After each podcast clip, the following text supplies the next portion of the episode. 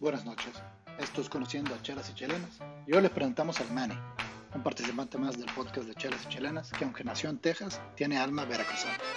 Los invito a que abran una chela, se imaginen que están en la playa y me acompañen hasta San Antonio para platicar con él. ¿Qué onda, Manny? ¿Cómo estás esta noche? Sí, buenas noches, aquí muy bien, Arturo. ¿Y tú? Tomándome una rica, una rica cerveza bélgica llamada Duval Beer. Duvel, sí, este, para que sepan, nos estamos tomando una Duvel los dos porque es la cerveza favorita de Manny. Está buena, Manny, la verdad. Fíjate que yo no la había probado, pero este, está buena. Sí, esta es una de mis favoritas cervezas este, bélgicas y más bien yo creo que es una de mis favoritas de todas. O sea, es una Golden PLL, pero en realidad tiene, el, tiene como el sabor muy bien y se sabe muy leve, pero realmente sí pega porque tiene bastante alcohol. Sí, fíjate que este, no, está buena, está buena y este, y pues bueno, buena, buena chela. Pero para que, para los que nos escuchan, estamos tomando la cerveza favorita de Manny porque hoy tenemos una nueva edición de Conociendo a Chelas y Chelanas. Y hoy vamos a presentarles al Manny, que es un miembro de el, este, del podcast de la raza aquí que escuchamos. Y vamos a intentar meterlos un poco más en lo que es la vida de Manny, este, cómo te empezó a dar el gusto por el fútbol y todo eso. Así que primero quiero que, me digas, Manny, este, eh, ¿dónde naciste tú? ¿De dónde eres? Fíjate que originalmente nací en Brownsville, Texas, pero mi, mi, mamá es de Matamoros y mi papá es de Veracruz. Y que casi me crié en los dos, la frontera, ¿no? Pero un poquito más en Matamoros, en el lado centro. Y realmente, este, este, mis papás tenían casa a los dos lados, pero en el lado americano me crié. Eh, pero siempre tuve las comidas mexicanas, o sea, crecí con el fútbol mexicano, lo que es este, cualquier, como cualquier persona, yo creo que soy más mexicano que americano. Bueno, bueno, entonces, este, eh, digo, tu, tu mamá es de, Matamoros, naciste en Brownsville, pero digo, si tu papá es de Veracruz, prácticamente tienes, tienes sangre veracruzana, ¿no?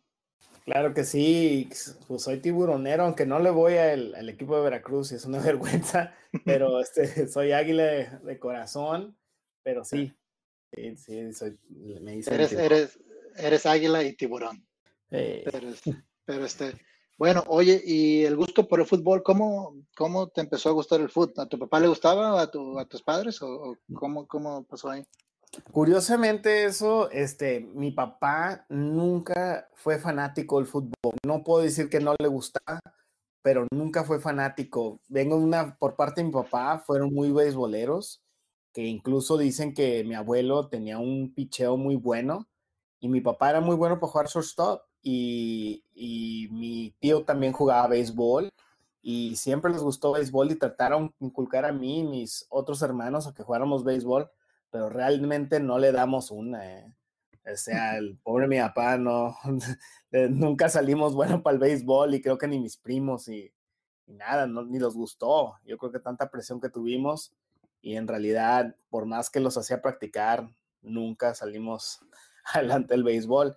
Y curiosamente, mi mamá jugó fútbol cuando estaba chica, o sea, creció jugando fútbol ahí en el Estadio Olímpico y este, ahí es donde me gustó el fútbol y le iba a la América. Curiosidad, siempre le fue a la América, creció con Reynoso, Pata Bendita, o sea, Borja en esos tiempos. Y pues mi mamá fue súper aficionada, ¿no? Y, y es donde me enseñó a mí jugar fútbol con mi mamá. Okay. Sí. Fíjate que mi mamá también jugaba en la liga de, de ahí de, Matamoros, en la que era en el Olímpico. este, también, entonces a lo mejor este, a lo mejor hasta les tocó jugar contra una contra la otra. Pero este, entonces, bueno, y me dijiste que tú le vas a la América porque tu mamá le va a la América, ¿verdad? Sí, mi mamá era una, hasta ahorita es americanista de corazón y se pone la playera y de ahí yo comencé a ganar la afición sobre la América y me encantaba jugar en la América. O sea, me encantaba ver los partidos. A chiquito no me acuerdo que Oman Villí, Kalusha, Sague, el gran Sague, o sea, Cuchillo Herrera, había buenos jugadores, o sea, no, no, este, me encantaba ver los partidos de la América en los noventas Y cuando jugó Luis García, o sea, llegaban, o sea, y luego después en el 2000, cuando regresó el Bam Bam, cuando estaba Bam Bam Zamorano. Te tocó la época del América que eran, tenían buenos equipos, pero nada más no quedaban campeones. Exactamente. Y luego, y luego te tocó ya en el 2000, cuando se empezaron a, a ganar campeonatos, em, desde aquel que le ganan al Necaxa, ¿no? Este, el misionero hasta, hasta que hasta que pasan a las Chivas en, en, campeonatos este, de México. Sí, sí, me tocó ver ese tiempo del, de la sequía y realmente fíjate que fue una gran cosa que me tocó ver eso porque por, por este, viendo esa sequía de campeonatos, me hice, supe lo que es entender una pasión, el amor al fútbol, ¿no? A tener ganas de, de, ser un gran este, seguidor, a ser un aficionado a un club, porque tenía que defenderme. O sea, fueron casi 10 años de defenderse del América. O sea, fue difícil. Sí. Oye, y este, bueno, ya hablamos de cómo te empezó a gustar el fútbol, cómo te hiciste aficionado del América. Pero tú también jugabas fútbol de niño, ¿no? Oh, sí, claro. Yo comencé a jugar a la edad de cinco años. Me metieron a mi primer equipo. Este, jugaba en Matamoros y luego también jugaba en Boisa, fútbol y pues en la calle. Es donde yo aprendí a jugar más bien en la calle, los, los, las calles. Oye, ¿y de qué posición jugabas? Yo era un medio. Siempre jugué de medio, pero realmente a veces me metían que delantero, pero realmente yo enfrente de la portería era el peor. O sea, no metía gol. O sea, me podía llevar dos, tres, e incluso en esos tiempos corría muy rápido y tenía buena velocidad, pero podría tener la cancha vacía y realmente la fallo, las más fáciles. No era mi estilo, o sea, pero para medio campo siempre me gustaba jugar en medio campo porque era muy, era muy bueno defensivamente y sabía hasta incluso creo que hasta la fecha cuando juego ahí cascareando, sé cuándo atacar y robar balones. O sea, e, eso es una de mis especialidades. Oye, este, ¿y todavía juegas de repente ahí en este en donde vives? Y ahorita pasamos a, que me cuentes dónde estás ahorita, pero ¿todavía juegas o, o nada más? Ya no fútbol, puro highball. Fíjate que sí, todavía a veces juego fútbol, a veces voy con Roberto, otro compañero mío de, del podcast, este, íbamos a los, los domingos, íbamos a jugar ahí con otros compañeros de él del trabajo a una cancha de fútbol y eh, no era de, tamaño, o sea, original, ¿verdad? Pero una cancha de, de futsal y jugábamos los aventadas cascaritas. Sí, ok. Oye, este, y bueno, ya hablamos de que eres de Matamoros, te hiciste aficionado ahí de la América por tu mamá. Este, ¿cómo eras para la escuela, ya siendo, siendo honestos? Para la escuela, fíjate que no fui malo. O sea, para la escuela sí estudié, acabé mi carrera y este, sí, no era, era muy, sí, dedicado a la escuela, a la educación. Siempre fue primordial, donde yo crecí mi familia, fue muy primordial este, estudiar. Y es algo importante, ¿no? De lo que hice. Bueno, entonces, y para transicionar, entonces, ¿qué estudiaste? Eh, ¿Dónde vives y, qué, qué, haces ahorita? ¿Qué es, qué es lo que este, yo estudié ingeniero mecánico y vivo aquí en San Antonio, Texas, y mi trabajo, o sea, eso es lo que me dediqué, y mi trabajo es este, comisionar edificios, soy ingeniero en sistemas de, edificios, mi especialidad es Commissioning Engineer, que le dicen, y me encargo que, los, que todos los sistemas de aire acondicionado, electricidad, todo lo que es programación de automatización de los edificios funcione adecuadamente. Ok, oye, pues está bien, ¿eh? está interesante ese, ese jale, la verdad, ¿te gusta?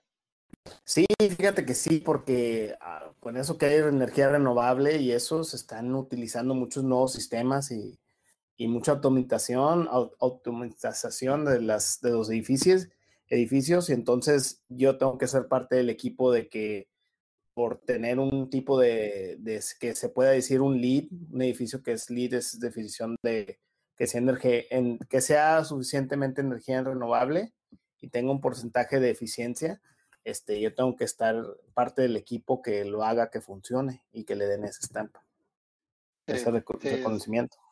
Para los que nos escuchan, este, la certificación LEED significa Leadership in Energy and Environmental Design. O sea, son, son edificios que, sí, son verdes, ¿no? Como dices, o sea, que son, este, son sustentables. Sí, sí, son sustentables y es muy interesante y muy bueno, no nomás para mi carrera, pero para la humanidad, ¿no? se queda uno admirado de lo que acabas y son mucha planeación, mucha dedicación y coordinación entre diferentes tipos de, gente que trabaja en el edificio. Y es algo muy... Poniendo, tu granito de arena, ¿no? sí. Bueno, vamos a regresarnos al tema de fútbol, porque este, ahora pienso, ya, ya hablamos del América, ya hablamos de que te, ha tocado temporadas de vacas flacas, pero también de vacas gordas, este, ahorita con los campeonatos. Quiero ahora hablar de la selección mexicana. Este, tú eres fan de la selección, me imagino. Este, ¿Cómo has vivido los mundiales? ¿Qué piensas de la selección? ¿Qué piensas de, del fútbol mexicano? La selección es como las novelas, ¿no? Este, siempre hay drama y es, es aprendes a ser pasional, ¿no? El, el, el, ser mexicano, ¿no? Y cuando oyes el himno nacional en un estadio, es algo que te enchina la piel, ¿no? Que es algo que a mí me encanta. Yo, la selección mexicana está en esta mente los deja de ver. A la afición, muy dedicada, pobre y humilde, pero ahí estamos, ¿no? De cualquier categoría, estamos, aunque estemos en la televisión, nunca les falta el apoyo. Lo que pasa es que los queda de ver, pero por circunstancias de lo, del lado de las personas que manejan el fútbol y eso es lo que causa que no lleguemos a ese punto, pero realmente es un, es, es algo que siente bien y, y es como siempre, ¿no? Llevamos como tantos años de esperanza, ¿no? Pero no se acaba la fe. Es es lo último que se acaba. Oye, entonces te, escuché, te escuché mencionar que, que, la gente que maneja el fútbol es la que a lo mejor nos pone trabas. ¿Tú crees que eso es lo que le falta para a México para dar el siguiente paso? ¿O crees que sea más una cuestión de, de calidad? creo que es, unas, es una cuestión de diferentes cosas, factores. Por ejemplo, sí puedo decir que los que manejan el fútbol no lo están manejando adecuadamente, pero también ahí donde estamos, ahí hay mucha corrupción de dinero y hay mucho talento. En México hay talento porque pues, pues, todos nosotros jugamos con alguien que conocimos que dijeras tú, oh, este cabrón va a ir a otro nivel. Y en realidad, esos los olvidamos y, es lo que yo digo que el Estados Unidos es que lo que le falla ahora que yo vivo acá en Estados Unidos, es que en, los americanos les, falta que el fútbol es callejero, es como el básquetbol. El fútbol no lo vas a hallar un futbolista en, ahí jugando con los coaches y con los equipos caros y que andan ahí vestidos bien, no, el fútbol lo encuentra los mejores jugadores, es en la calle. Es como el básquetbol, ¿no? Sí, sí, de calle. O sea, se, te, juro algo que es lo que le falta a México, que por tanta corrupción y la, maneja que la manera que manejan el fútbol, hay muchos, mucho talento que se pierde porque no tienen el ingreso o porque no los buscan realmente. Si se dedicaran a buscar jugadores y gente, porque yo los he, dicho, he visto, porque yo, he ido a varias partes de México y incluso en Veracruz con mi papá y encontré unas gentes que decías desde niños, oye, este güey corre bien recio, ¿no? Y puede jugar muy bien pero pues les faltan dinero, hasta descalzos jugaban y decías tú, wow, si este güey tuviera zapatos, imagínate. Pero en realidad no los buscan, no los buscan porque no tienen el dinero, no hay una, un moche. O sea, ahí es el problema, porque si realmente los dedicáramos a buscar talento y tienen carácter, ¿eh? Para salir de, de la pobreza lo harían. Sí, y históricamente en México los equipos que han funcionado, que han tenido cierto tipo de éxito, ha habido combinaciones, ¿no? De gente de origen humilde como Cuauhtémoc Blanco y también gente medio fresita como, como Rafa Márquez y Luis García, ¿verdad? Y es cuando tienes esa combinación perfecta, cuando tienes un, cuando puedes tener un plantel mucho mejor armado. Pero este, sí. Pero bueno, el plantel, bueno, disculpe, creo que el plantel más mejor que estuvo, que dices tú combinado, fue el del Mundial 94 con Hugo Sánchez, Luis García, o sea, la defensa, o sea, teníamos un plantel muy campos, o sea, gente de pueblo con jefecita, ¿no? Que, y tenías a Borja, digo, tenías a Borja, no digo, Mejía Barón, alguien que era muy inteligente, Sague, un, un hijo de un futbolista brasileño, creo que era la mejor combinación de equipo, ¿no? Marcelino Bernal, o sea, Claudio Suárez, Alberto Coyote, ¿no? Se miraban como que o sea, que tenían garra, ¿no? Había, había huevos. había personalidad, ¿no? Sí. sí, sí, había huevos, eso sí, personalidad. A comparación con los del 2014, que los Vela, que el Chicharito se ofrecieron mucho y son puros niños, tienen talento, pero pues son chicos fresas, ¿no? Sí, sí, pues sí, eso sí, este, no se puede negar, ¿verdad? Este, pero bueno, Manny, mira, yo he ido a muchos partidos de fútbol contigo en vivo. Este, creo que todos estamos esperando que termine esta pandemia para regresar. ¿Te acuerdas de cuál fue el último partido en vivo que, que viste tú antes de que, de que se cancelara todo el fútbol? Fíjate que un partido que a mí me encantó ver en vivo, y no nomás porque le dieron una goliza a Estados Unidos, es el de Argentina contra Estados Unidos, porque fue la primera vez que yo vi a Messi jugar y ese gol tan chulo que le metió de tiro libre, y estábamos atrás en las gradas, enjarrados y bien, con bastante adrenalina, y vimos ese golazo. Lo todavía lo tengo grabado en mi teléfono y a veces lo miro. Porque no nomás fue el gusto y el placer de estar con ustedes, pero con mejores amigos y todo, pero estar el gusto de, de ver en vivo y tan cercas ese gol de Messi y ver jugar a Messi, que lo hace ver fácil, pero no lo es. No, bueno, y hemos tenido suerte, ¿verdad? Que, que hemos podido ver a, a, probablemente uno de los mejores jugadores en la historia. Nos tocó verlo en vivo. Mm, sí, fue, fue un gran partido en realidad y, y sí, eso fue algo lo único que me falta es Cristiano Ronaldo. Bueno, Manny, pues, pues ojalá y termine esto pronto para poder este, juntarnos otra vez a ver el, fútbol. Para los que nos escuchan, este podcast estamos en todos los, este, en todos Estados Unidos, estamos eh, unos en California, Manny está en Texas, otros tantos en México, pero una vez al año mínimo nos juntamos todos a, ver un partido en vivo. Normalmente en Texas, porque ahí es donde vive la mayoría, y muchas veces ahí en, San Antonio, donde vives tú. En el Alamo Dome, ¿no? Es donde nos, nos ha tocado ver, ver muchos eh, juegos juntos. Aparte del Houston, en, el, sí, en el, ¿en ¿cuál es? ¿El Reliant? se llamaba, sí, NRG se llama ahora, pero sí, El, el, viejo Reliant, ¿no? Sí. era, no, sí, eso es, eh, eh, no, es algo que yo quiero regresar a ver de perdido un partido de fútbol con ustedes. Es, algo muy bueno, muy apasionado y siempre le digo a, mi, a mi esposa de esos grandes partidos. Bueno, Manny, para cerrar, nada más quiero que nos digas entonces, este, ¿con, qué te gustaría cerrar ti? ¿Qué es lo que nos quieres decir de ti? ¿Qué le gustaría, que te gustaría que la raza que nos escucha conozca, ¿no? ¿Quién es Manny para, para ti? ¿Nos lo puedes describir en, en, 20 segundos? Sí, soy una persona que le gusta, o sea, aprender bastante, pero mira el fútbol con una pasión así, me gusta, a mí me encanta ver los mediocampistas, pero el fútbol es como la vida, ¿no? A veces puedes tener control del balón, pero a veces no te sale lo que tú quieres, ¿no? Sales perdiendo, no te va bien, pero siempre hay otra oportunidad. Eso es como yo miro todo, ¿no? Sí, ver que veas la vida así, ¿no? Me imagino que te ha ayudado este, a salir adelante cuando las cosas se ponen difíciles y normalmente al final terminas uh, triunfando.